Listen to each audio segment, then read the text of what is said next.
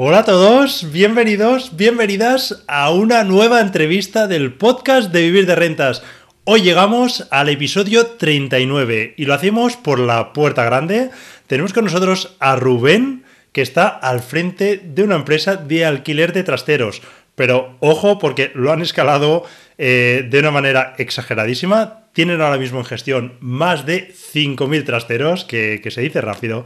Así que os podéis imaginar que la entrevista estará llena de grandes consejos no solo de inversión, sino también empresarial, ¿no? Pero antes de pasar con la entrevista de hoy, si te gustan las inversiones inmobiliarias y quieres aprender todavía mucho más de lo que haces ya con estos podcasts, estas entrevistas, te animo a que te suscribas a mi lista de mail que te dejo por aquí debajo. Lo primero que vas a hacer va a ser recibir mi libro en el que te explico cómo invertir en inmuebles de alquiler de manera gratuita y además recibirás muchísimo más contenido de valor aparte del que ya puedes ver en este canal. Ahora sí, nos vamos con la entrevista de hoy. Bienvenidos al podcast de Vivir de Rentas, un podcast donde te explicaré cómo alcanzar la libertad financiera gracias a las rentas inmobiliarias. Soy Germán Jover, analista financiero, inversor desde los 20 años y financieramente libre desde los 37. ¿Te interesan las inversiones inmobiliarias? Esta es tu casa. Aquí podrás escuchar mi experiencia y la de otros inversores exitosos, para que aprendas a construir tu patrimonio inmobiliario desde cero y logres vivir de rentas. ¿Preparado? Sube el volumen y recuerda que no hay ningún sueño inalcanzable. inalcanzable, inalcanzable.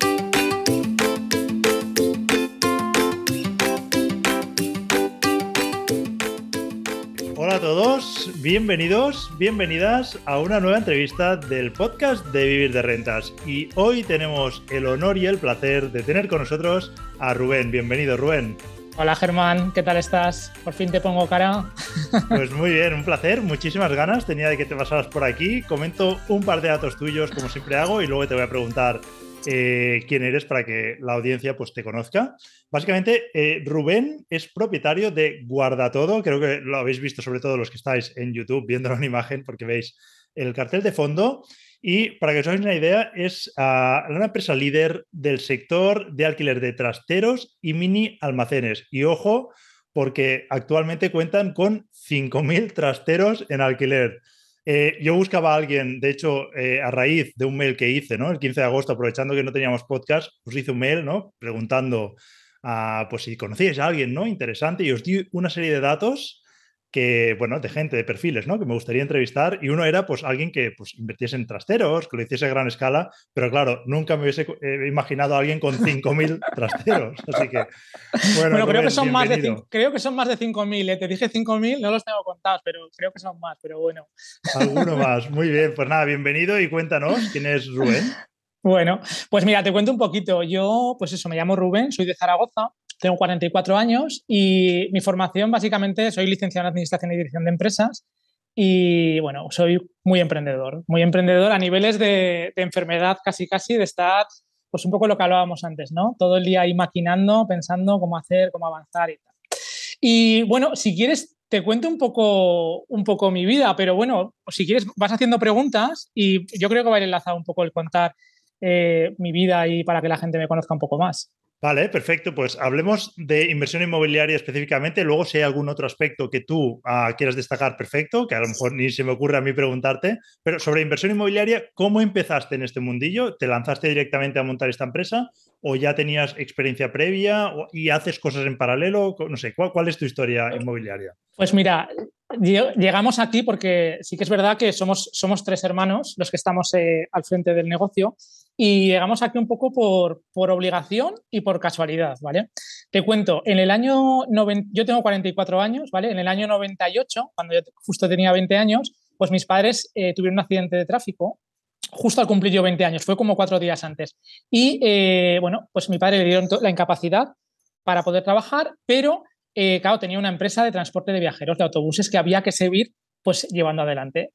Eh, pues la empresa, eh, bueno, nos hicimos un máster en hablando mal en putadas, porque imagínate, con 20 años, yo tenía 20 años y Iñaki tenía, mi hermano, se llama Iñaki, tenía 24.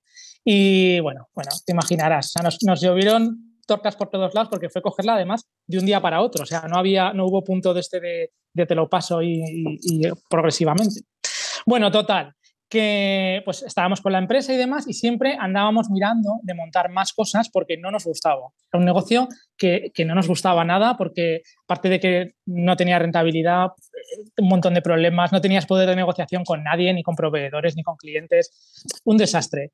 Y mirando, pues montábamos cosas, montábamos, montamos en su día una agencia de viajes para grupos que tenía que ver con los autobuses, una empresa de publicidad móvil en autobuses, que también tenía que ver con los autobuses, y todo lo que montábamos alrededor de los autobuses no funcionaba. O sea, no funcionaba que al final te acababas quemando más. Llegamos a tener casi 50 personas ¿eh? en la empresa, o sea, poca broma.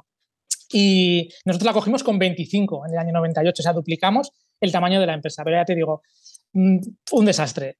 Y pues eso, mirando, mirando, mirando, en el año 96, mi padre, justo antes de tener el accidente, pues compró una nave, una nave muy grande en Zaragoza, muy grande, te estoy hablando de 12.000 metros cuadrados, que era para guardar los autobuses. Entonces, eh, pues estaba hecho un desastre, la compró en aquel entonces, pues nos parecían unas cantidades brutales de dinero, ahora lo ves con, la distancia y dices, fue un regalo, casi, casi.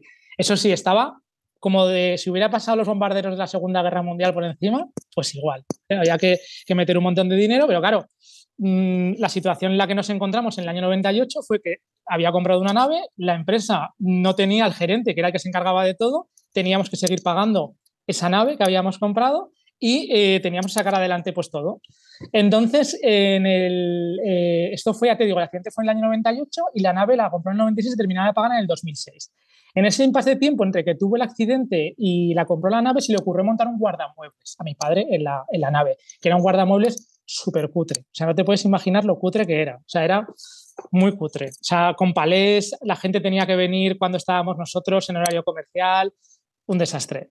Y entonces, pues este guardamelo se facturaba muy poquito, muy poquito, muy poquito, intentando darle una vuelta de tuerca a ver cómo lo hacían, porque ya te digo, estábamos muy quemados con el otro sector, a ver cómo lo hacían otras empresas.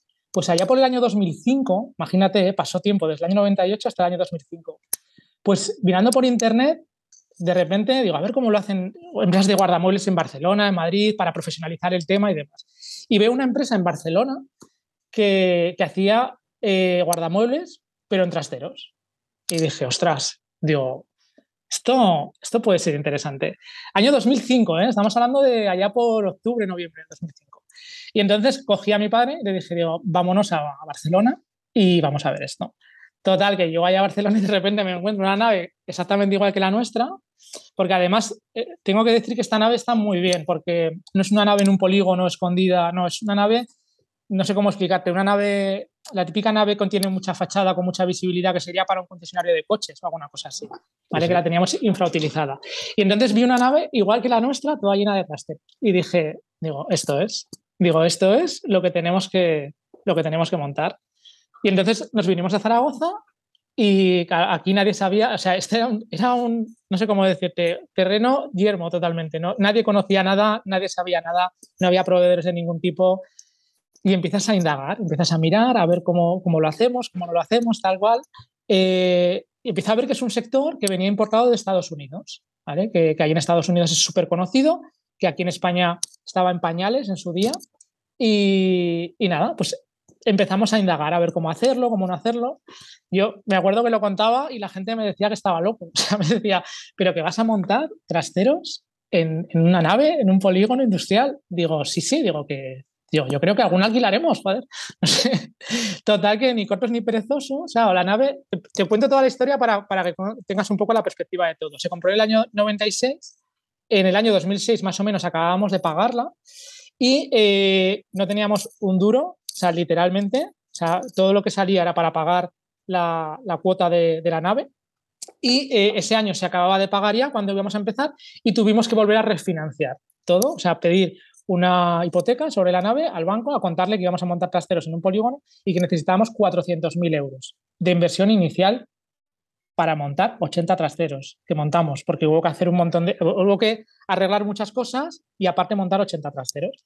Total, que bueno, pues Empezamos así. Yo creo que era un poco, no sé, es la ignorancia, el atrevimiento de, ser joven. Yo tenía en aquel entonces 27 años. Entonces, pues imagínate, o sea, si te paras a pensarlo ahora, dices, ahora bueno, ahora ya porque se conoce el sector y demás, pero en aquel entonces era un poco locura. Pero estábamos tan hartos, tan hartos de lo que conocíamos que dijimos, venga, pues para adelante.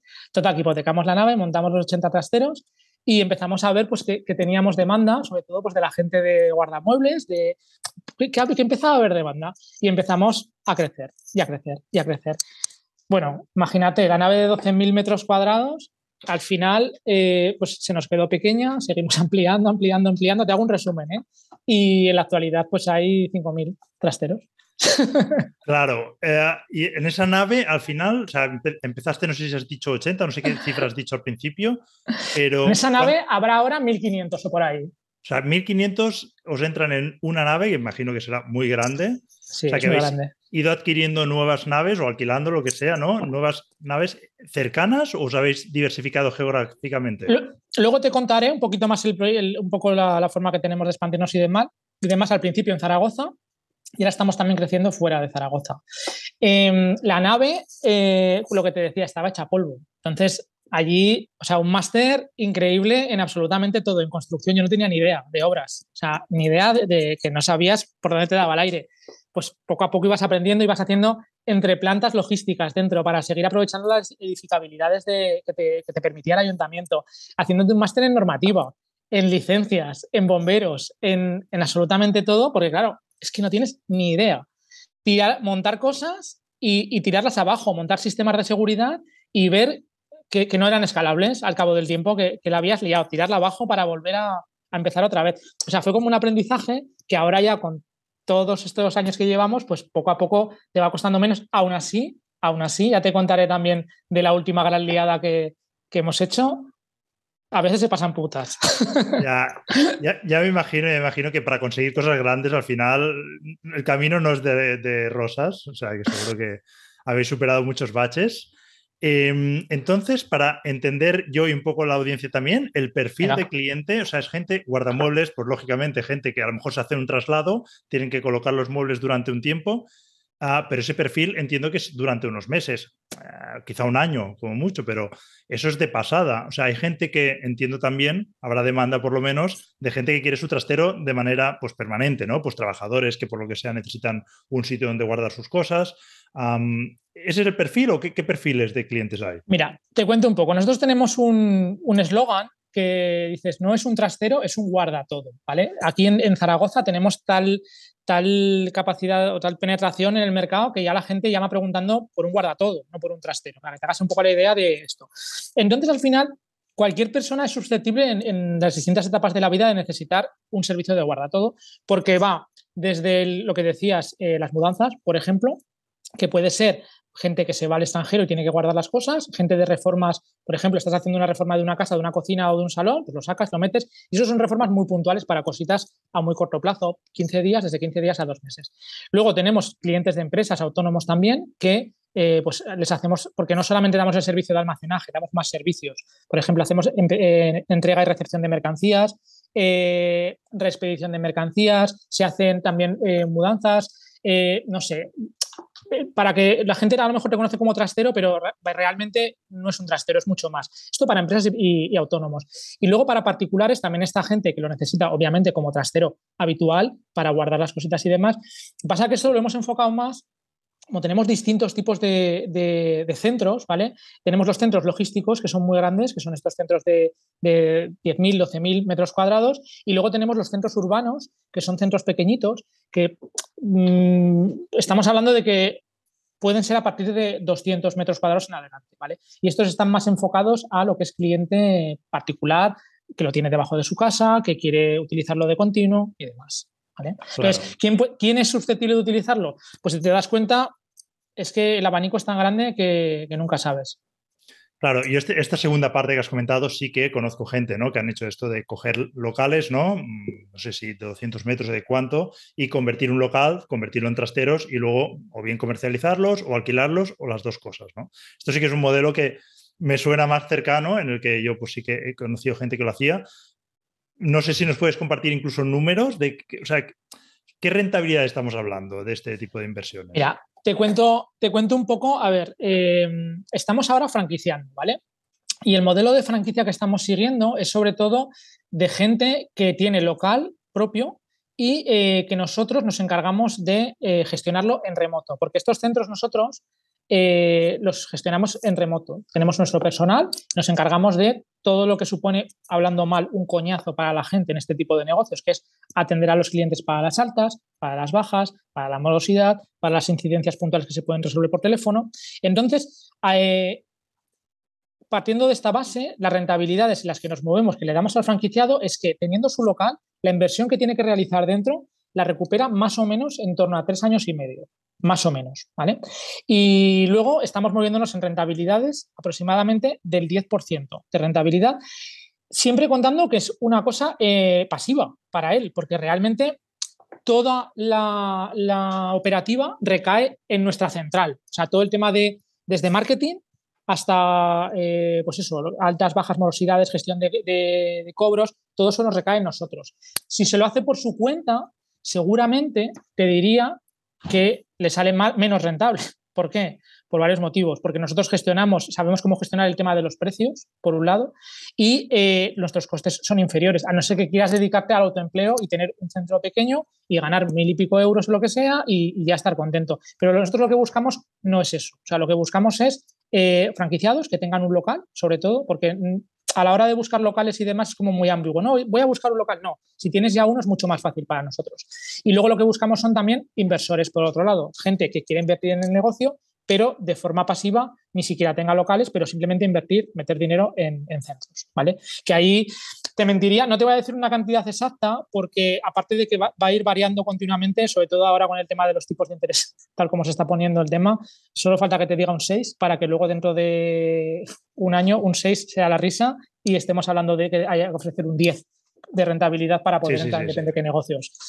Eh, no sé si te he respondido a la pregunta. Sí, pero... sí, lo único que me queda una duda, porque has hablado del 10% si yo tengo un local, pero la rentabilidad sobre qué sería, sobre la inversión que yo hago en ese local. sobre la inversión que realiza en ese local. Sobre la inversión, inversión que realiza en ese local. Pero ahí yo tengo mi local, o sea, quiero decir que si es alguien que la tiene que comprar o quieres contabilizar el coste de ese local, sería otra la rentabilidad, ¿no? También ahí entra, es que todos estos datos, Germán, hay que cogerlos muy con pinzas, porque no es lo mismo un local en, me invento, Zaragoza, en una calle principal, que un local en eh, Santa Pola, en una calle secundaria. Entonces, cuando te preguntan rentabilidades, pues por dar una cifra un poco para que la gente se pueda hacer a la idea, pues quizá es más realista el tema del retorno de la inversión, en cuántos años se retorna, y luego lo de la rentabilidad, pues es un poco verlo, porque obviamente no se alquila lo mismo el precio metro cuadrado de un trastero en un sitio que en otro. El coste eh, de la inversión de dentro al final sí que es el mismo, porque el material te cuesta lo mismo y demás.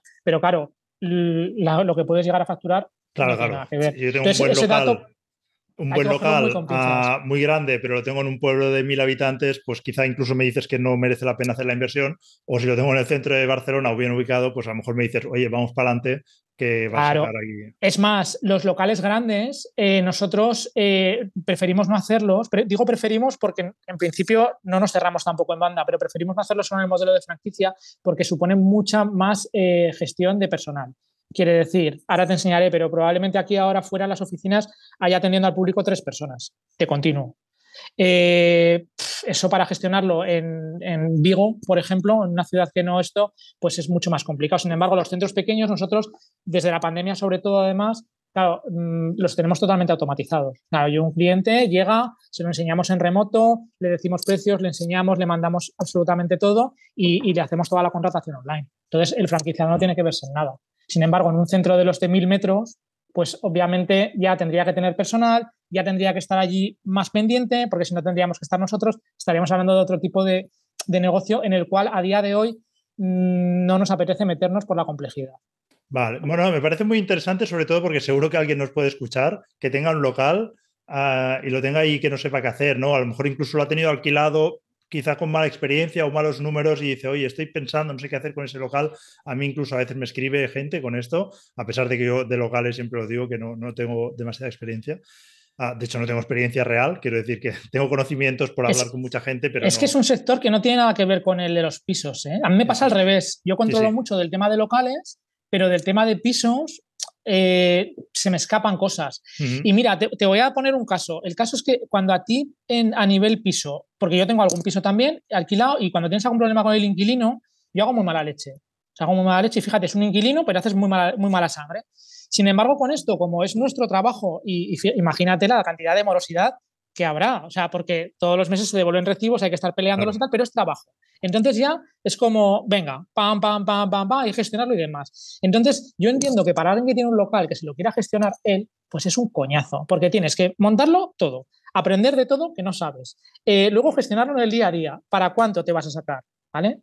Pues igual no compensa. Sin embargo, si igual te lo traen a ti, pues bueno, ganas quizá un poco menos, que no lo creo que gane menos, porque ya te digo que nosotros sabemos cómo poner los precios, cómo gestionarlos y probablemente le saquemos más rentabilidad a un local de lo que le sacaría un particular sin los conocimientos y al final el royalty que se cobra casi casi es lo que pagarías a una persona, bueno, casi casi, ni de coña, mucho menos, de lo que pagarías una parte de una persona para gestionarte aquello, con la formación que tiene que tener, que no se te vaya y demás. Yo le digo a los franquiciados cuando, cuando nos piden información, digo, es que desde el minuto cero te sale a cuenta, porque primero, todos los fallos que vas a cometer te los vas a ahorrar con el canon de entrada, directamente. Los costes de material infinitamente. Y luego en el día a día, todo lo que es la operativa, si es que aunque tengas una persona media jornada, ya te va a salir más caro o, menos de media jornada de lo que es el royalty. Por eso está muy enfocado el modelo de negocio para gente que tenga un local que quiera sacar una rentabilidad en modo pasivo.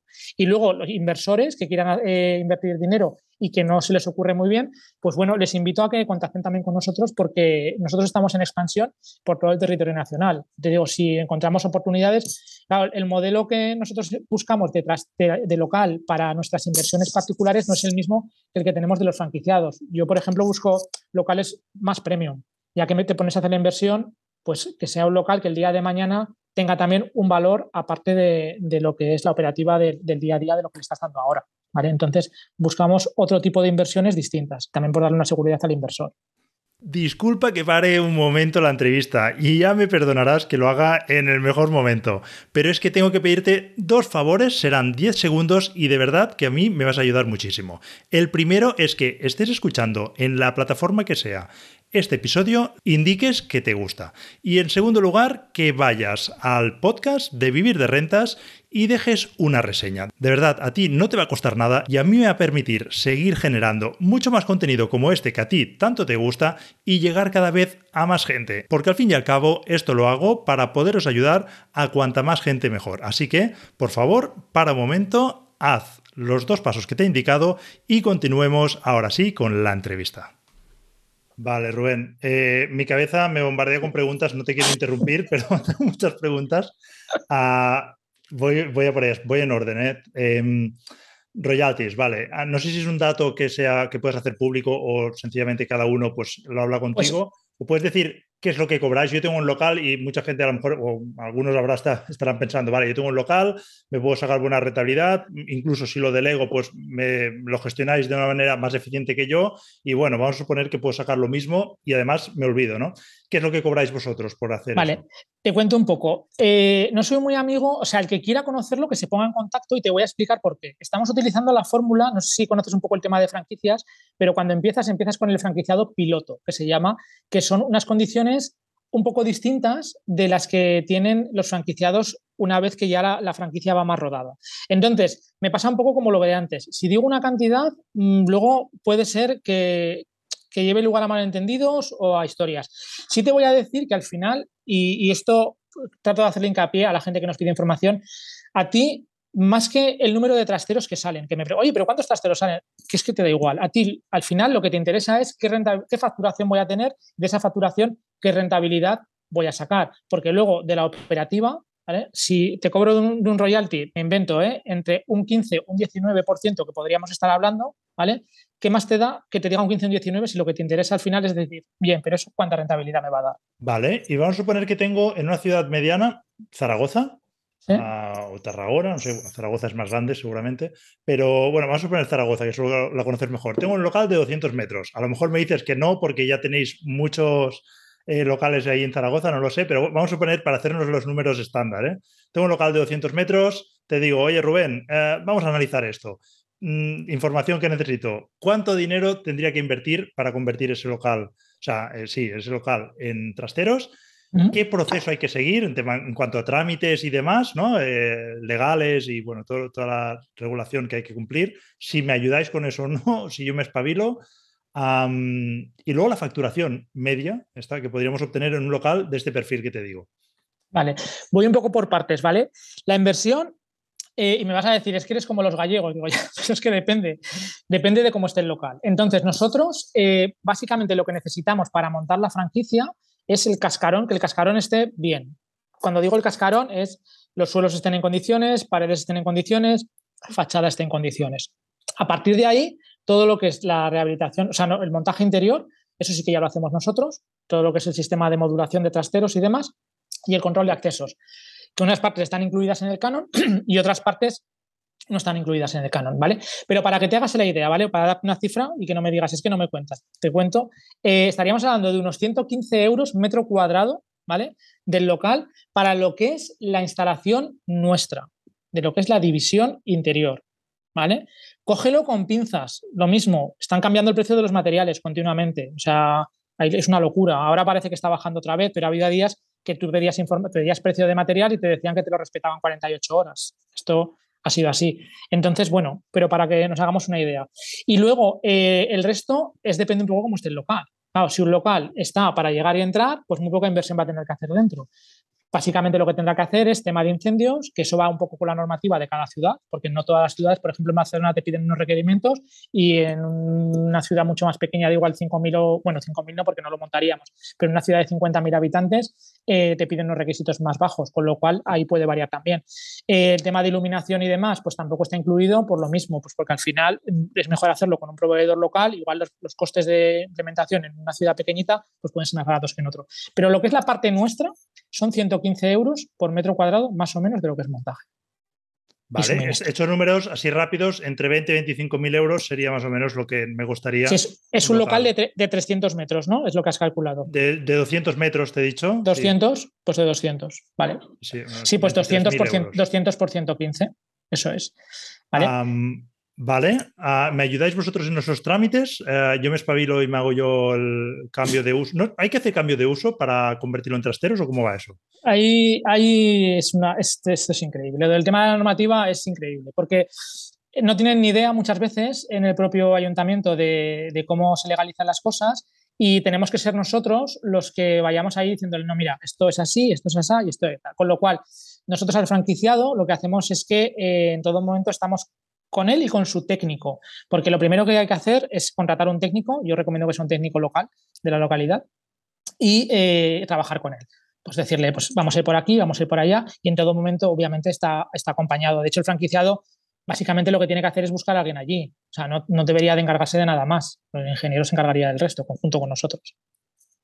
Vale. Ah, no sé si de las preguntas que te he hecho antes. Ah, sí, había otra que no te he hecho, pero también me había surgido antes. Has hablado de otra modalidad que era inversores, ¿no?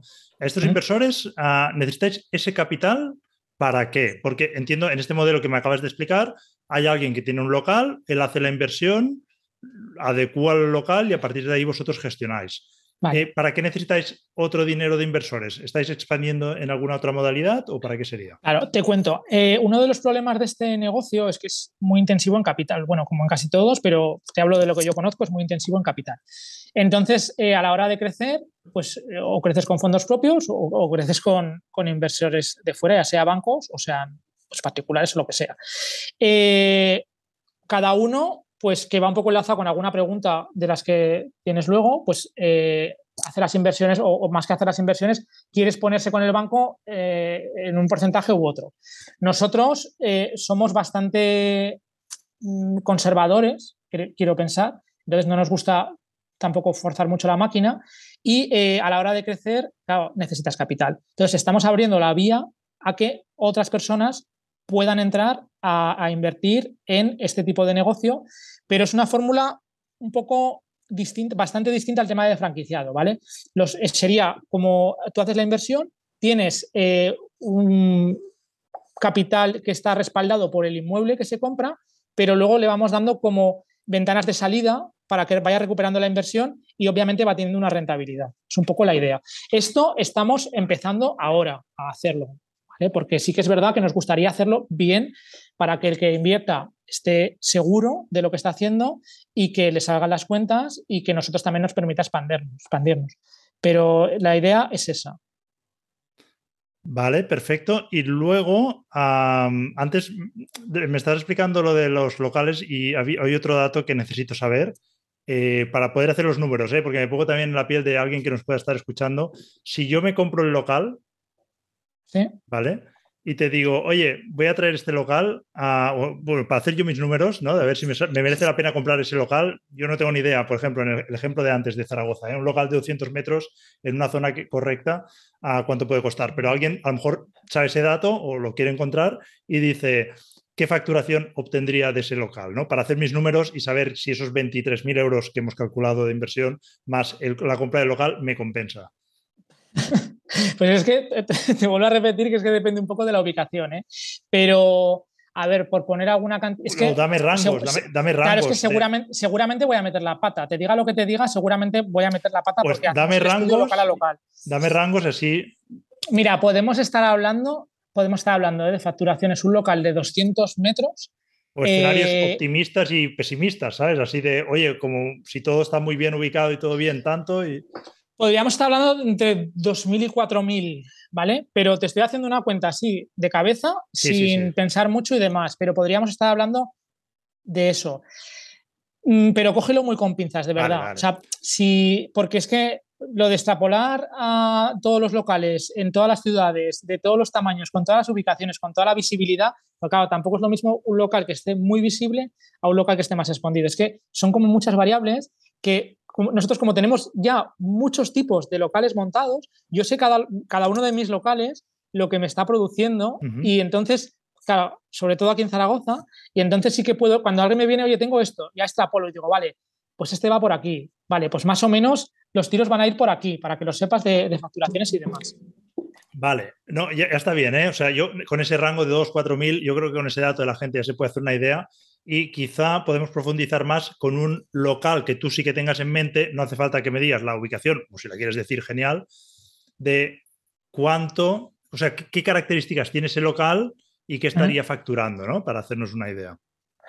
Ostras, pues mira, te puedo decir em, que algún local de 200 metros así ubicado en una zona más o menos obrera, pero con tampoco, o sea, con poder adquisitivo normal y demás, podemos estar hablando de 3.000 euros o por ahí la media de lo que estamos hablando. Vale. Vale. Y un local. Ya te digo, ya te digo que lo de extrapolar hay que, hay que extrapolar sí, lo sé, lo sé. en igualdad de condiciones. ¿eh?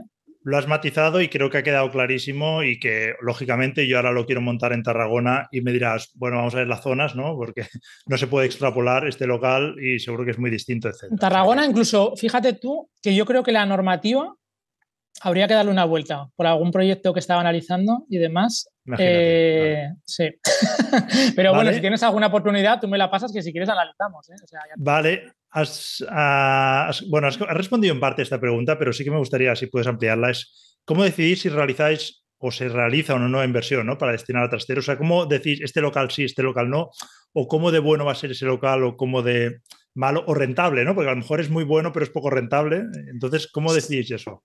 Pues mira, te digo, yo estoy todo el día analizando locales, todo el día. pero, o sea, no te lo creerás, ¿eh? pero increíble. O sea, todo el día mirando y demás.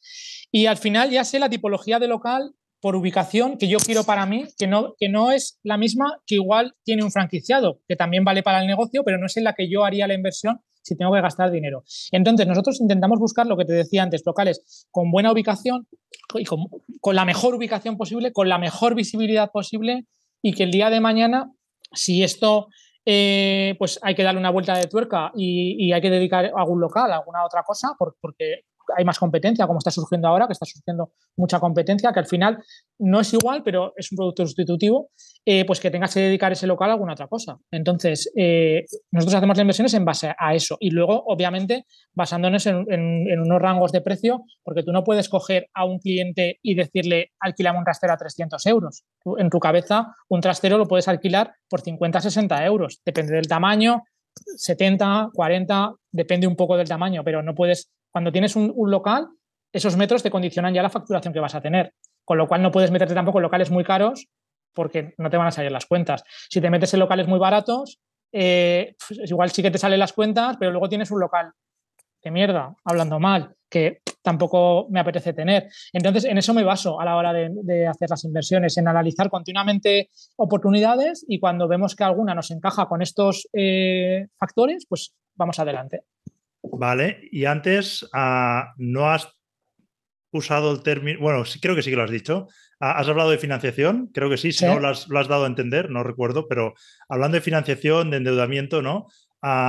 ¿Vuestro modelo lo usa ah, en vuestro caso particular? O sea, ¿creéis que la financiación nos ayuda a pues, eh, crecer de manera exponencial? ¿Y en el caso de vuestros ah, franquiciados también? ¿O cómo, cómo sería esto? Mira, al final la financiación yo la veo como un mal necesario necesitas financiación, porque ni siquiera habríamos podido empezar si no hubiésemos eh, al principio pedido esos 400.000 euros hipotecando y demás, no habríamos podido empezar. Y no hubiésemos podido tampoco hacer las siguientes fases, porque date cuenta que con todo el crecimiento que, tuvimos, lo que hemos tenido durante esos 17 años, hemos ido reinvirtiendo casi todo lo que sacábamos y pidiendo financiación además, con lo cual es que es necesaria. O sea, aunque no quieras o vas muy lento, que en este caso, claro, ahora ya es muy conocido el sector, ya hay mucha competencia, ya no sé, ya se conoce, pero en su día te generaba un poco como la ansiedad de decir hay que seguir, hay que seguir, hay que seguir, porque claro, todavía queda recorrido.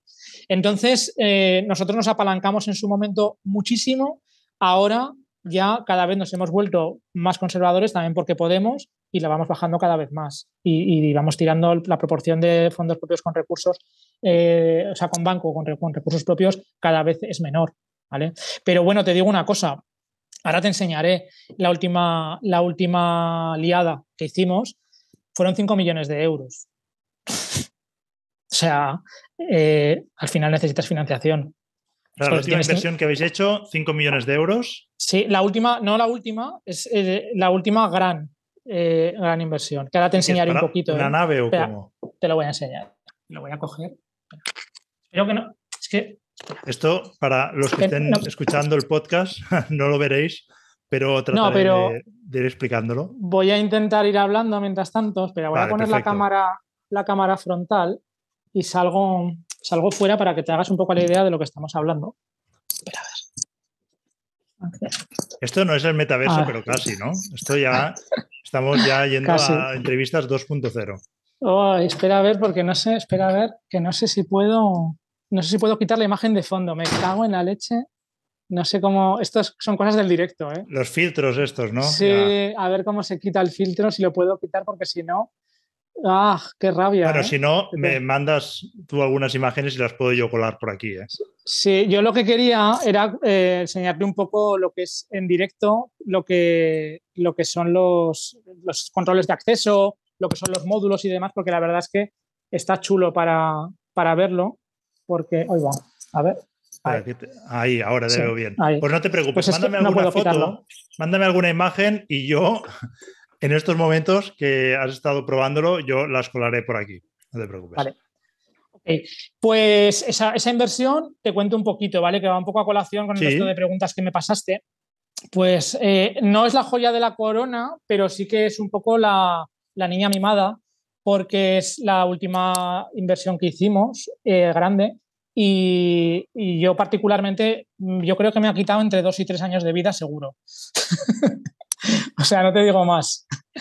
Porque compramos el edificio en el año 2018, en marzo del 2018, y eh, era una nave que era del año 60, era una fábrica de piensos con una visibilidad brutal aquí en Zaragoza. Coge, si pasas con la autopista de Barcelona hacia Madrid, se ve en toda la autopista, se ven todas las entradas, se ve cuando pasas con el AVE. Esta es de las primeras naves que hay nada más entrar a Zaragoza, con lo cual tiene muy buena ubicación. Y, además yo vivo cerca y llevaba muchos años viéndola y al final, era mucha inversión lo que te pedían para, para, meterte.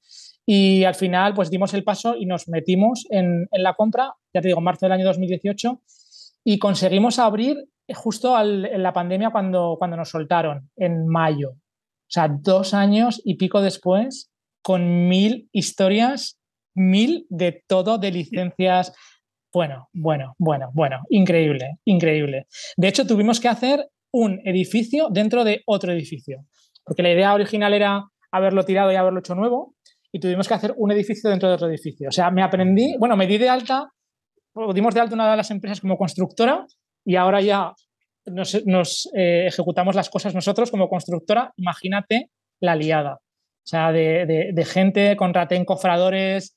Eh, bueno, bueno, bueno. Entonces, no te voy a llorar con mis reformas, porque... Pero bueno, mira, te digo una cosa. Eh, es que es un sector totalmente distinto, porque mm, yo a lo mejor me pongo a ver eh, lo que haces tú y claro, como no lo controlo, porque son cosas más, de, más estéticas, más de intentar ahorrar en los detalles, de tal, pues me a mí me genera también estrés. O sea, no estrés, eh, como ansiedad de no, de, no, de no controlarlo, ¿sabes? Pero Sin embargo, al final, esto, no, no, te voy a decir nada nuevo con esto que te voy a decir, pero se trata de resolver problemas y seguramente con los problemas que habrás resuelto tú para, para montar pues, todo este negocio, en dos días los problemas que nosotros resolvemos seguramente pues te los harías. Es increíble. Te pasaré fotos porque es digno de ver. ¿eh? Te lo digo, hicimos como tres plantas dentro de, una nave, como si fuera un edificio, pero claro, plantas de dos mil y pico metros. Claro, empezabas a comprar hormigón y, o sea, imagínate, camiones y camiones y camiones de hormigón. Y ahora ha subido el precio, ahora hubieses sufrido. Si, lo hubieses vivido ahora, te lo digo porque yo ahora estaba negociando alguna cosa y hemos buscado un plan B, justamente porque los precios se nos han disparado. ahora están empezando a contenerse un poco en depende de qué cosas, pero no creo que bajen al nivel de, de cómo estábamos antes. Pero bueno. una, una, cosa que te debería haber preguntado al principio quizá es ¿cuántos sois trabajando en la empresa? Pues mira, a día de hoy estamos 18 personas trabajando, ¿vale? Entre comerciales, eh, mantenimiento, marketing eh, y dirección. Entonces, somos hay, 18. ¿Hay algún director financiero? ¿Hacéis vosotros nos, repartimos, nos repartimos el trabajo entre, te he dicho que somos tres hermanos, entonces eh, Iñaki, que es uno de los hermanos, lleva el tema de financiación, financiación, perdón, finanzas y marketing, y Lorena lleva todo el tema de operativa con comerciales, ¿vale? sobre todo el día a día, y yo llevo eh, compras y expansión.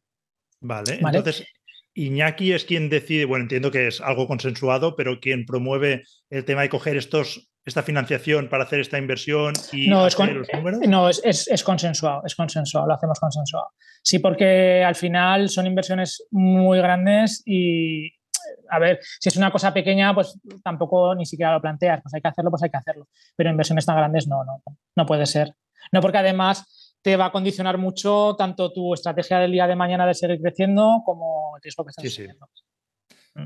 Muy bien, muy interesante todo esto que cuentas. Además de trasteros, ¿inviertes en inmuebles por tu cuenta o con alguna empresa? O... No, tengo, tengo una casa que fue la primera que compré, que, cuando este verano te he escuchado mucho porque eh, tengo una autocaravana, ¿vale? Y en los viajes, pues te poníamos de fondo. Entonces nos hemos chupado como todos los, todos los episodios del podcast, del, podcast del original, el de Vivir de Rentas. Y el otro día, cuando te acuerdas, te dije que me iba de viaje fuera, pues me puse ya el nuevo, el de, ¿cómo se llama? Cosas y casas. Cosas y casas, ¿vale? Entonces me recuerda un poco, porque dijiste que una de las casas que tienes tú eh, como alquiladas es la tu primera casa, que la tienes, eh, aunque no sería lo óptimo, quizá para tener alquilada, pues por lo que sabemos siempre, de que se vaya pagando sola, de tal. Sí, sí, sí. Pues me pasa esto. Tengo esta casa y que es la primera que, la que vivimos y en cuanto tenga oportunidad, pues creo que me la voy a sacudir y voy a hacer otro tipo de, cosas con ese capital. sigo con ella, siguen los mismos inquilinos y estamos encantados todos. No, no tengo previsión de, de, dejarla de alquilar. Si se van ellos, veré qué hago. ¿eh? Veré qué hago. Seguramente el alquiler lo podría subir, con lo cual Ah, bueno, ya irían los números, pero ahora mismo es lo último que pienso es vender esa casa. pues yo todo lo contrario, o sea, en que pueda, vamos, lo tengo clarísimo. Pero Muy bueno. Bien. Oye, eh, vamos llegando al, final de la primera parte de la entrevista. Em, me gustaría preguntarte un par de cosas más antes de, pasar ya a las, preguntas finales. Y es, si pudieras empezar hoy de nuevo, ¿qué harías distinto y cuál ha sido tu mayor error de inversión? Pues mira, eh, cosas que haría distintas. Em, quizá no está tan preocupado muchas veces por las cosas que luego al final siempre se solucionan. Claro, esto visto ahora con perspectiva es fácil decirlo, pero cuando estás ahí con problemas, con historias, pues quizá, quizá pues es más, no sé cómo decirte, no sé, que, que hablar por, no callar es muy fácil, ¿vale? Pero luego visto con perspectiva no es tan sencillo. Espera un segundo, que voy a cerrar aquí, que antes cuando he salido he dejado la puerta abierta, no se va a ver todo. Y que quizá, ¿qué es lo que haría que no esto? Correr más, correr más y me iría a una ciudad en la cual eh, eh, mi modelo de negocio fuera más escalable todavía que, que la ciudad en la que estoy. Sea, probablemente si ahora volviera al año 2005, me iría a Madrid o Barcelona y, sería donde empezaría. O en su defecto, me iría a una ciudad en la cual me gustara mucho vivir, que puede ser Málaga o alguna cosa así. Málaga está de moda, ¿eh? Málaga, yo es el claro ejemplo de que allí sí que hay un claro boom sí, sí. imagino que al final, cuando tú empezaste, ¿no? Dices que no había casi competencia, por lo menos en Zaragoza. Imagino que en Barcelona la habría más, pero debía ser floja comparado con hoy en día. estábamos en el año 2005, creo recordar que había como 20 centros de alquiler en toda España, o 20 y pico. O sea, imagínate, estaba en pañales. Ahora estamos moviéndonos en cifras que igual estamos sobre los 500 o más. Bueno, más seguramente con los pequeños y demás y seguramente más. Y claro, todo esto lo dices eh, a toro pasado y claro, es muy sencillo. No, pues me iría tal cual. En aquel momento, para que te hagas la idea, no había proveedores de nada. Entonces, claro, no sabías por dónde empezar. Eh, eh, pues mirando en Estados Unidos tal, yo me traía el material de Estados Unidos en contenedores. O sea, ojo lo que te estoy diciendo, traía contenedores marítimos con el material para montarme mis trasteros. en aquel entonces compensaba, porque el tipo de cambio también estaba muy bien. Es lo que te digo de los problemas. ¿Cuánta gente se hubiese paralizado y hubiese dicho, ahora tengo que traer yo un contenedor de Estados Unidos para no sé qué? Estas cosas paralizan a mucha gente y a otra gente a lo mejor les motivan más por, oye, ¿por qué no? no? Lo veo claro, voy para adelante. Pero, fíjate, Germán, yo lo entiendo, o sea, entiendo que te pueda llegar a paralizar porque no es lo mismo eh, analizar las cosas a modo empresa que a modo particular. O sea, cuando tú haces los análisis de las cosas en tu economía doméstica y demás, claro, son cifras que se te escapan. Que es que, es que a mí me pasa. O sea, yo digo, hostia, mm, las inversiones que hacemos, tal cual, en la economía doméstica, te pones a mirar cualquier otra cosa y, se te escapan y te da incluso vértigo. Sin embargo, en, la empresa estás metido en el día a día del lío de tal y, no titubeas. O sea, coges, pues venga, hay que buscar esto, hay que hacer lo otro. No sé, o sea, es, raro, pero es, lo que me pasa. Sí, sí, entiendo esa diferencia. Ah, lo empiezo a vivir yo también ahora con mis empresas. Yo soy empresario desde hace muy poquito. pero bueno, puedo intuirlo, ¿eh? lo, entiendo, ah, salvando las distancias, obviamente. Pero, eh, y lo, lo he vivido en el otro lado como particular, ¿no? Porque, mira, justo ayer hablaba con una persona, creo que fue por Instagram, me escribía me dice, oye, mira, es que tengo un problema, tengo. Me explicaba una inversión, me explicaba lo que ella buscaba, me explicaba la inversión y era justamente lo que ella buscaba. O sea, era necesitaba, o sea, tenía que tirar adelante, es que era claro, ¿no? Pero necesito, o sea, algo la estaba paralizando, ¿no? Mm, yo es que no le dije tira adelante, le dije, bueno, pues le hice ver claramente que, pues es que me está diciendo que buscar esto, está buscando fresas y acabas de encontrar fresas, cómpralas, o sea, ¿no? Pero em, es, curioso, ¿verdad? Porque realmente tú dices, pero ostras, mm, fíjate tú, que es tanto dinero, que cómo lo voy a hacer, qué tal. Y sin embargo, te estoy diciendo que cuando es a nivel empresa, hostia, vas y, tiras para adelante y, te O sea, yo me recuerdo cuando iba a pedir financiación, claro, es que yo era un crío y vas a pedir, pues eso, 400.000 euros, 200.000, 300.000 y, y, no te conocían y entrabas al banco y tal. Si tú a nivel particular, yo creo que no se me ocurriría entrar por la puerta del banco, preguntar por el director y decirle, ¿no? O sea, es como muy raro. Bueno, te digo, yo creo que hay perfiles de personas. Yo creo que hay gente que dicen, oye, ¿por qué no? Voy a hacerlo. Y es gente que consigue luego las cosas y hay gente que le cuesta más. Oye, que luego también pueden conseguir, pero que tienen que superar todavía más ¿no? esa, esa barrera que se ponen. Yo lo entiendo, ¿eh? ya te digo que lo entiendo perfectamente, porque, pues vamos, me pasa. Muy bien, Rubén. Oye, me está pasando volando la entrevista. La verdad que hemos llegado al final de la primera parte. Muy interesante todo lo que nos has contado. Y bueno, si has escuchado ya otras entrevistas, sabes que al final hacemos ah, cinco preguntas rápidas para conocer un poco más al entrevistado. Antes de pasar a esas preguntas, no sé si hay algo que quieras comentar y no hayamos tratado o vamos directamente a ellas. No, me, de las, me, pasaste preguntas que eran anécdotas y cosas, tengo anécdotas mil que te podría por favor. Sí, sí, sí. De hecho, de hecho, he ido intercalando otras preguntas que no te pasé porque, bueno, me, surgen ideas. Yo creo que es mejor también dar lugar a la improvisación, pero por supuesto, darnos alguna anécdota. Pues mira, te voy a contar una, una graciosa y una que de las que, joder, de las que peor lo he pasado en mi vida de decir, a ver por dónde salgo. La, ¿Por cuál empiezo primero? ¿Por la graciosa? Por la graciosa, venga. Pues la graciosa es que es súper surrealista. Antes teníamos puesto un número 900 eh, para, para, llamar a los clientes, entonces te entraban llamadas de todo tipo. Y un día un gracioso coge llama y dice, ah, dice eh, es un guardatodo. Y dice, sí, sí, pues me puedes guardar un secreto. Dice el cabrito. Esto es verídico, ¿eh? Digo, la, gente, ¿cómo se aburre? ¿Cómo se aburre? O sea, anécdotas, fíjate tú las que te pasan. Y bueno, de clientes también te podría contar mil historias, pero bueno, anécdota. Y luego, esto es una cosa que, más que anécdota, es una historia que nos pasó con este último proyecto. Y es que, eh, bueno, es una nave, ya te digo, que está muy bien ubicada, tiene, está muy cerca, bueno, desde la autopista se ve. Entonces, como está también ubicada, pues aquí todo el mundo te viene a llorar te viene a llorar el de carreteras, te viene a llorar el de Adif, te viene a llorar el del ayuntamiento. Cuando digo llorar es a dar por saco, ¿vale? Entonces, eh, uno de los condicionantes es que cuando estás muy cerca de una carretera, tienes que pedir autorización a carreteras para que te permita hacer la obra que tú quieres hacer. Entonces, nos dieron un plazo para ejecutar la obra de eh, un año. Pero claro, en ese año tú luego tienes que pedir tu licencia al ayuntamiento y el ayuntamiento tarda otros siete meses en contestarte por lo pronto y entonces luego ya te pones a hacer la obra. Estamos hablando de que te quedan para ejecutar la obra que te he dicho que hemos hecho, eh, pues cinco meses, cuatro o cinco meses.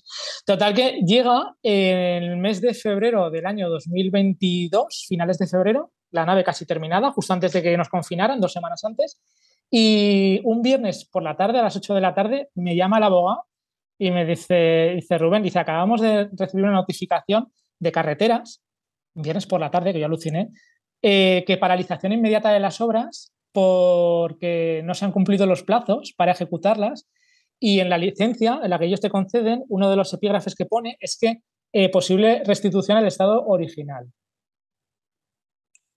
O sea, en aquel momento eh, yo entré en estado de shock. Se te paró la respiración. No, o sea, esas semanas como me fui a ver hasta el Justicia de Aragón. O sea, imagínate, porque tampoco nos, nos, atendían en carreteras, nadie nos decía. Fue, o sea, increíble. Y al final yo creo que de ir allí a carreteras a dar mal y demás, alguien nos vio, le debimos de dar pena lo que sea, nos lo solucionaron. Para el jueves siguiente nos concedieron un plazo, una prórroga, pero esos, esos seis días o siete días que estuvimos, que tuve que mandar a todo el mundo a su casa, obviamente, porque claro, no podíamos hacer nada, y que no sabíamos por dónde nos iba a dar el tiro, o sea, fue con diferencia de las peores experiencias de, mi vida, pero con diferencia. Impotencia total. Me hago una ligera idea, no me ha pasado cosas exactamente así, me han pasado otras cosas que también te hacen pasarlo mal, ¿no? Y a veces dices, ostras, ¿qué necesidad tengo de estar pasando este, este, este disgusto, ¿no? De decir, ostras, hasta que no Incluso mis hijos le decían a su madre, dice, pero ¿qué le pasa, papá? ¿Sabes? Debe de ir, es que no me acuerdo, iba como zombie, ¿sabes? Iba como buscando la solución, tirando de contactos a ver a quién conocía, eh, pues eso, para poder llegar, tal cual, y, es una impotencia brutal. Así que una anécdota graciosa y una anécdota para aprender para que quede claro que, y seguro que como este habéis superado muchos, muchos problemas que lo que decía antes, ¿no? Que al final te conviertes en un solucionador de problemas. sí. Muy bien, oye, vamos a las cinco preguntas estas rápidas. la primera, eh, que es de las que más me gusta haceros, es ¿qué o quién te inspira a ti? Pues mira, va a sonar raro, pero yo creo que soy yo, porque, mm, claro, y, todo esto te lo, te lo, voy a explicar. Claro, venir de donde venimos, de, de estar tan puteados, de, tan mal, de, algo que no te gusta, y luego ir modificándolo tú, reconduciéndolo a algo que, te gusta, que ves que, tiene futuro, que vas ampliando y demás, ostras, pues te enorgulleces y te miras en tu yo del pasado y es en el que te inspiras para poder seguir creciendo. De hecho, yo no soy nada competitivo, pero sí que soy muy autoexigente. Entonces, cuando leí la pregunta, digo, pues es que yo creo que soy yo soy yo el que se retroalimenta para seguir tirando y tirando y tirando. Que te automotivas, vamos. Sí, sí, tal cual. Muy bien. Uh, recomiéndanos un libro que puede ser de inversión o no. Pues mira, eh, te voy a recomendar más que un libro que también un autor, Rafael Santandreu. Me gustan mucho sus libros, no son de economía, que va todo lo contrario, son de, psicología o de no sé cómo enfocarlos. Y tiene el más conocido que creo que son las gafas de la felicidad, pero bueno, a mí uno que me gusta mucho es eh, eh, Ser feliz en Alaska, que básicamente es lo que te viene a decir es que, bueno, que problemas pues, que tiene todo el mundo, pero te ayuda como, como a enfocarlos, ¿no? Y a no estar amargado toda tu vida. Me suena el título de este, de Ser feliz en Alaska. No tengo ni idea del autor, así que lo buscaremos y lo dejamos anotado por ahí abajo. Muy bien. Ah, ¿Cuál es tu, músico, eh, tu grupo de música favorito, ese que no para de sonar en tu cabeza? Pues mira, como buen aragonés y zaragozano, eh, te diría que Héroes del Silencio, lo que pasa que ya hace mucho que no, obviamente que no sacan disco. Bumburi no tanto, también, pero bueno, Héroes del Silencio y KCO también me gustan mucho, de Vibradores del Verso sobre todo KCO, más que violadores del verso, él en sí, que ha, crecido también como, como, pues eso, como artista. Y luego, pues la música española. O sea, me gusta mucho los IDKs, me gusta eh, Leiva, pues, música española sobre todo. Muy bien. Bumburi a mí me gusta. De hecho, descubrí, gracias a Bumburi, a héroes. Obviamente los conocía, pero los descubrí musicalmente y me gustaron mucho. Así que bueno, ahí compartimos afición. Pero es, ojo, aquí fue, fue en Zaragoza era una revolución en aquella época. Sí, sí. Bueno, yo creo que no había casi nadie que no le gustaran. Qué bueno. siguiente pregunta sería: ¿qué es lo que no te suelen preguntar y consideras importante? Ostras, esta pregunta cuando me la pasaste es, es peliaguda, ¿eh? O sea, porque ¿qué cuentas aquí? Yo, mira, te diría que no se suele preguntar por qué haces las cosas, y qué, es, y, por, qué te ayuda a ser feliz o qué necesitas para ser feliz. Esas dos cosas es lo que quizá habría que preguntar más a la hora de, conocer a la gente o que me gustaría también que me preguntaran a mí. Porque al final diría las motivaciones que tengo para hacer cosas y las que no la tengo también para no hacerlas. ¿Vale? No sé, es una pregunta rara. Em, estoy tentado a hacértela porque no es mi intención, pero luego hay mucha gente, bueno, mucha gente, más de uno me escribe, oye, pero, pero no entiendo por qué no se la hiciste. Y digo, claro, pero es que la gracia de la pregunta no es luego hacérsela. O a lo mejor sí, a partir de ahora os la haré. Venga, lánzala, tira, adelante. Venga, cuéntame, ¿qué es lo, qué es lo ah, que necesitas para ser feliz? Pues mira, tener gente alrededor que, que aporte y que te dé energía, ¿vale? Es muy importante. Eh, estar tranquilo mentalmente, aunque tengas problemas, pero que sean problemas que estén, que los tengas acotados en tu cabeza y que veas que puedes esto. Y, no sé, pues te diría que mi familia, o sea, tenerla mis hijos y mi mujer, no sé. básicamente, no necesitas mucho más.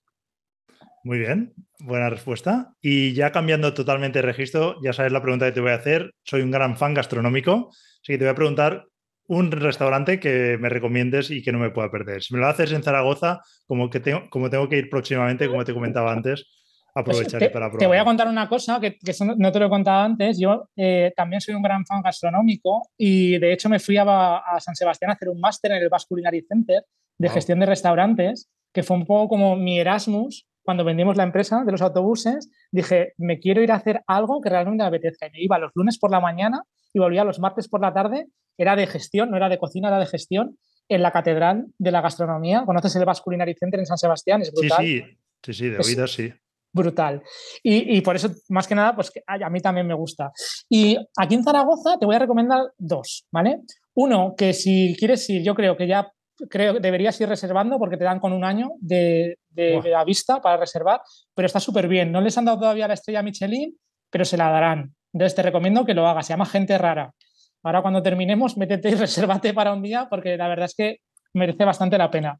Y luego eh, uno más del día a día, que este sí que te diría que es mi favorito, que se llama Hermanos Teresa. ¿vale? Y es un, a mí me gusta mucho comer de, pequeñas raciones y de más que de tapas, de pequeñas raciones. Y este es un sitio que está en un barrio que no es típico de tapeo, o sea, si vas allí ya comes, y tiene cosas súper buenas para que te hagas la idea. Una ensalada de helado de tomate, eh, te hace unas carrilleras, unas raciones de carrilleras pequeñitas brutales. Te hace unas alcachofas eh, fritas espectaculares. Eh, unas cocochas de bacalao. No sé, es como ese, si me dices uno para venir cualquier día, te diría ese. Lo estabas disfrutando y yo me estaba recreando, mientras lo ibas contando. de, hecho, de hecho, si vienes a Zaragoza, te invito a comer a ese. O sea que cuando pues vengas me lo dices y, reservo mesa. Miraré las fechas, creo que es un fin de semana, no lo tengo claro, pero ya, ya te avisaré y vamos un día a comer o a cenar. Venga, perfecto. Llegamos al final de la entrevista, así que imagino que muchos de los oyentes, con lo que todo lo que nos has contado, pues te querrán contactar o incluso querrán ver pues, estas opciones que comentabas ¿no? de, inversión. Así que dinos dónde te pueden localizar. Pues mira, eh, me podéis localizar. Eh, mi mail de empresa es ruben.guardatodo.com, sencillito. Y luego, lo que te contaba antes, tengo también, me gusta y tengo tengo un podcast que, es de motos, que grabo con un amigo, y ahora estoy haciendo un podcast también de tema de inversiones en el cual voy contando un poquito las cosas que voy haciendo. De hecho, uno de los... Es, podcast y, YouTube. En uno de los vídeos eh, cuento el inicio de la, de la inversión en la nave, que ahí sí que salen también vídeos y demás, se llama El arte de invertir con Rubén, ¿vale? Y está en martinezruben.com, tienes ahí los enlaces para poder meterte tanto de las motos como, como al podcast de inversión como a los vídeos de YouTube. Te lo digo porque creo que va a ser chulo, porque se ve como el proyecto de la nave, de cómo estaba al principio, las obras que fuimos haciendo y poco a poco se va a ir viendo el desenlace de cómo, cómo está la actualidad. Esa, es, pues la primera tanda, pero luego iré, metiendo más cositas de cosas que vaya haciendo y demás. Pues, pues interesante. Rubén, si me puedes pasar los enlaces de los dos podcasts o del canal de YouTube o de todo, y yo lo dejaré anotado también junto con el libro y todo lo que nos has comentado. Vale, y ahora te voy a meter una encerrona, ¿eh? porque quiero que te vengas tú también a, mi podcast un día. ¿A dónde? ¿A dónde? Perdón, que me reí. Al podcast, te tienes que venir al podcast un día. Ah, porque haces entrevistas, me dijiste, ¿no? También. Ah, bueno, a ver, la idea, yo no lo enfoco como algo profesional, sino que lo enfoco más para estar en contacto con gente de cosas que a mí me interesan. Entonces, como el tema de la inversión inmobiliaria y no inmobiliaria me interesa, pues eh, van por ahí los tiros. O sea, no es que vaya a hacer ninguna historia. Pero sí que, claro, pues creo que a la gente que, lo escucha y demás, pues que puede ser interesante que vengas y que nos cuentes también tu pues, trayectoria. Que ya sabes que yo siempre me apunto, así que, por supuesto, que cuando quieras me dices y montamos esa, esa, no sé si entrevista o lo que tú, lo que tú creas. Y yo vengo a Zaragoza, si quieres aprovechar cuando venga, o lo que tú lo que tú me plantees. No te preocupes que, te engaño, te, vamos, has una encerna en toda regla. que no puedo decir que no, ¿no? Ahora que estamos grabando. Muy bien, Rubén. Oye, me lo he pasado súper bien. Yo creo que ha sido muy interesante. Además, un tema que seguro que nadie se esperaba, ¿no? Y yo tampoco me esperaba a hablar con alguien que ha construido un, no sé si un imperio, pero una empresa con, con 5.000 trasteros, eh, gestionando 5.000 trasteros. Así que bueno, agradecerte también tu, tiempo que has, pasado por aquí con nosotros y espero que hayas estado cómodo a lo largo de la entrevista. Pues me lo he pasado genial, ya te lo digo. No sé qué hora es, la verdad. Llevamos una hora y media, no, una hora y cuarto grabando o algo así y una pasada. Y sobre todo lo que te digo, darte la enhorabuena porque joder, es muy difícil que alguien eh, te cuente las cosas del día a día y que te inspiren para tú poder hacer ese tipo de cosas. Entonces creo que con el canal de YouTube y con el podcast lo consigues. Quizá a veces exponiéndote demasiado en, cosas, pero, pero claro, al final es lo que la gente valora. Entonces, enhorabuena. Mi madre, que seguramente me escuchará, porque ahora escucha todas las entrevistas, a veces me dice eso, ¿eh? que hay cosas que, hombre, esto quieres decir, eh, ella también me, lo dice, ¿eh? que me expongo demasiado. No lo sé, yo creo, seguramente para ciertas cosas es malo, lógicamente, ya las, no las podemos imaginar todos, pero creo que las buenas superan las malas, con lo cual lo que acabas de decir, si ayuda, pues yo creo que también me compensa esas cosas. A ver, en el podcast de, las motos, que es un podcast súper informal, ¿eh? hablamos un amigo y yo y le damos al micro y, lo que salga. Y cuentas cosas de tu día a día, de tu vida, que, que, muchas veces pues pasa un poco esto, que dices, pues quizá no debería decir, pero luego dices, ¿qué más da? Pues si vienen a raptarme, pues que vengan y que, y que se me lleven, ¿no? a, mí raptarme, a mí me pueden raptar, y como mucho, lo que tienen que hacer es ir a buscar las casas y luego tendrán un montón de hipotecas, así que... Pues júntate conmigo.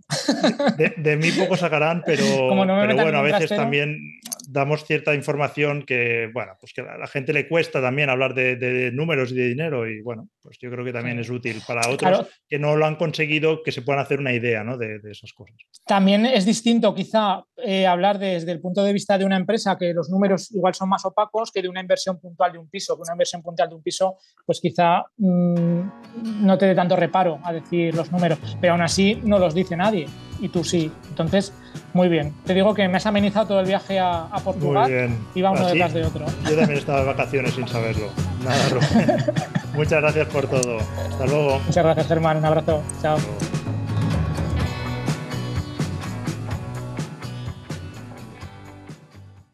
Hasta aquí el capítulo de hoy. Si te ha gustado, puedes compartirlo entre tus contactos y además dejar algún comentario o una valoración positiva. Y recuerda que puedes suscribirte en vivirderrentas.net y recibirás un aviso cada vez que publiquemos un nuevo artículo o un nuevo podcast.